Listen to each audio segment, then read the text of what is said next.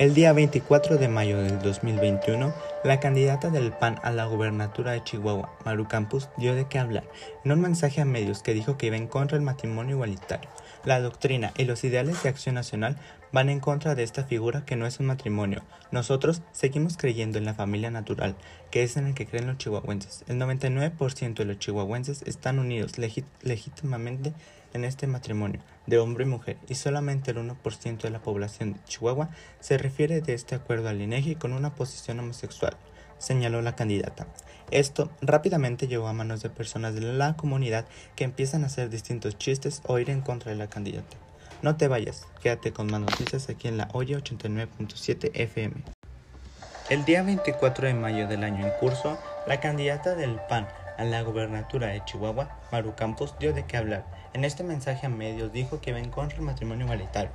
La doctrina y los ideales de acción nacional van en contra de esta figura que no es un matrimonio.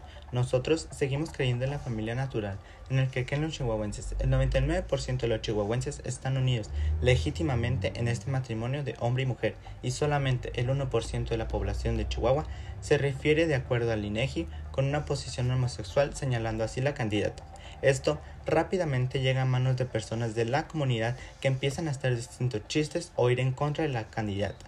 No te vayas y quédate con más noticias aquí en la Oye 89.7 FM.